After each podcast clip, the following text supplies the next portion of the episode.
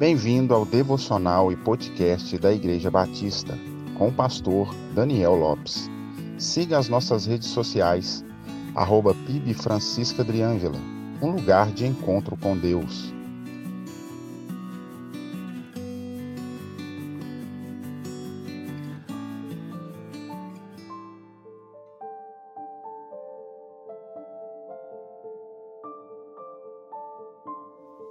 Infelizmente, no Brasil, devido à polarização da religião, crenças e cosmovisões, temos um cenário religioso caótico e, devido isso, muita confusão teológica.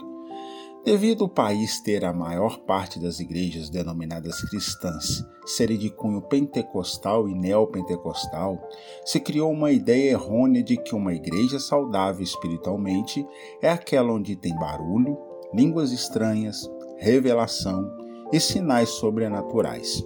Porém, quando olhamos para as Escrituras, não é o que observamos em uma igreja de fato saudável. O interessante é que uma igreja pode ser teologicamente saudável, mas espiritualmente doente, pois a boa teologia deve levar à boa prática. Aquilo que sempre falamos, a ortodoxia deve levar à ortopraxia boa teologia com boa prática, e é aí que está o problema. Às vezes, a dificuldade de alinhar essas duas coisas. Sempre quando falamos de uma igreja saudável, sempre lembramos, claro, da igreja primitiva. E lembramos justamente pelo fato de nela existir boa teologia e boa prática, como diz o, texto a seguir. E em toda a alma havia temor, e muitas maravilhas e sinais se faziam pelos apóstolos, e todos que criam estavam juntos e tinham tudo em comum. E vendiam suas propriedades e bens e repartiam com todos, segundo cada um havia de mister. E perseverando unânimes todos os dias no templo, e partindo o pão em casa, comiam juntos, com alegria e sigileza de coração louvando a Deus e caindo na graça de todo o povo. E todos os dias acrescentava o Senhor à igreja aqueles que se haviam de salvar. Atos dos Apóstolos, capítulo 2, verso 42 ao 47. Observe que a igreja perseverava na doutrina dos apóstolos, mas ela também praticava aquilo que a doutrina ensinava: amor ao próximo, comunhão, que do grego chamamos de koinonia, generosidade, temor, devoção a Deus e testemunho para com os de fora. Ou seja, a igreja não só tinha uma boa teologia, ela também tinha uma boa prática, ou seja, aplicava à vida a boa teologia que ensinavam. É grande problema quando a igreja não aplica a boa teologia em sua vida. Observe estas palavras que são parte de um artigo sobre uma igreja saudável. O filósofo ateu Nietzsche foi um dos que mais influenciou o pensamento de Adolf Hitler. Ele costumava repreender os cristãos dizendo: Vocês me dão enjoo, porque eles perguntavam: Por que vocês, redimidos, não parecem que são redimidos? Esta crítica tem acompanhado a história da igreja por séculos os relacionamentos cristãos exalam mau cheiro e seus conflitos fedem.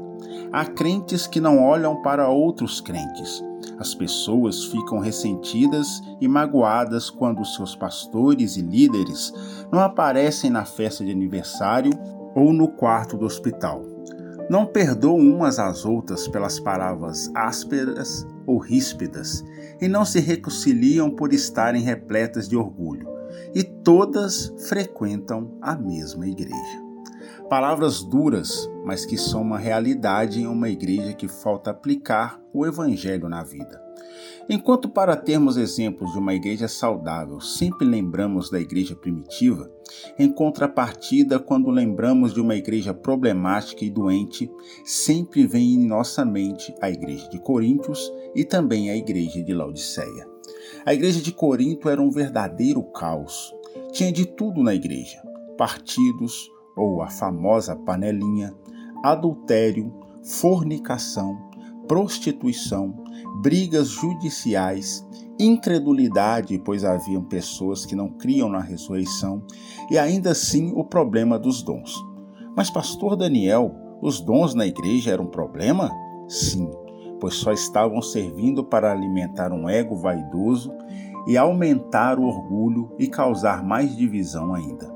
Ter dons, mas não usá-los para a glória de Deus e edificação do corpo de Cristo, é ser irresponsável.